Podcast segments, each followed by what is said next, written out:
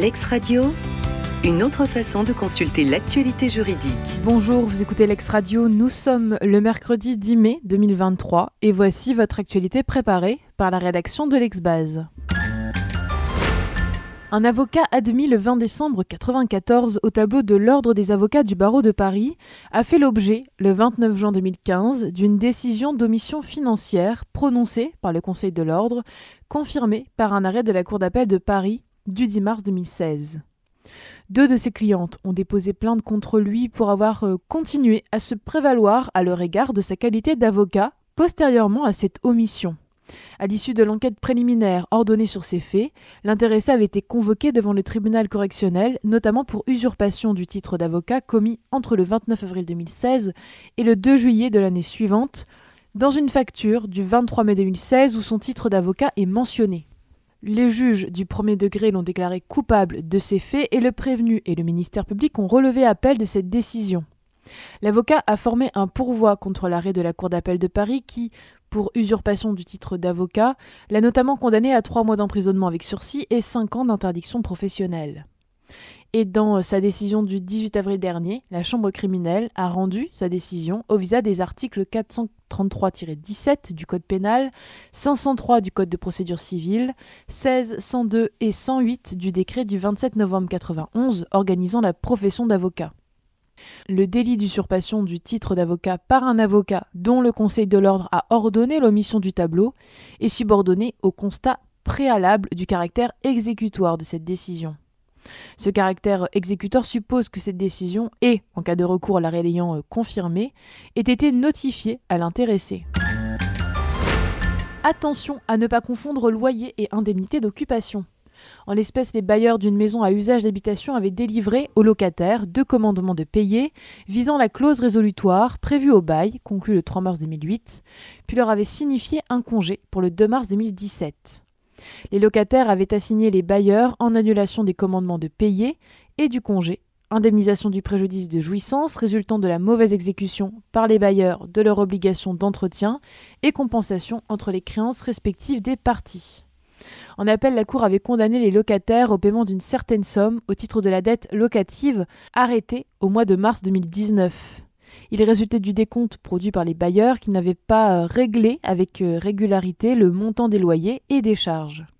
Et dans sa décision du 6 avril dernier, la troisième chambre civile considère qu'en condamnant les locataires à payer cette somme incluant les loyers et charges impayées jusqu'à une certaine date alors que l'obligation des preneurs de payer le loyer et les charges avait pris fin deux ans auparavant, date d'effet du congé délivré par les bailleurs et validé par les juges du fonds, la Cour d'appel n'a pas tiré les conséquences de ses propres constatations et a méconnu les articles 7 et 15 de la loi du 6 juillet 1989. Si les locataires se sont maintenus dans les lieux après que le congé ait été délivré, ils pouvaient être redevables de sommes à titre d'indemnité d'occupation, mais en aucun cas de loyer. Par un avis du médecin du travail, une salariée protégée avait été déclarée inapte à son poste de travail le 30 septembre 2016.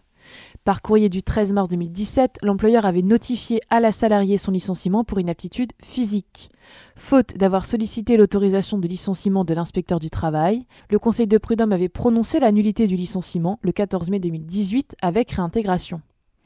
La salariée avait alors été réintégrée et son employeur avait sollicité l'autorisation de licenciement pour faute grave auprès de l'inspecteur du travail.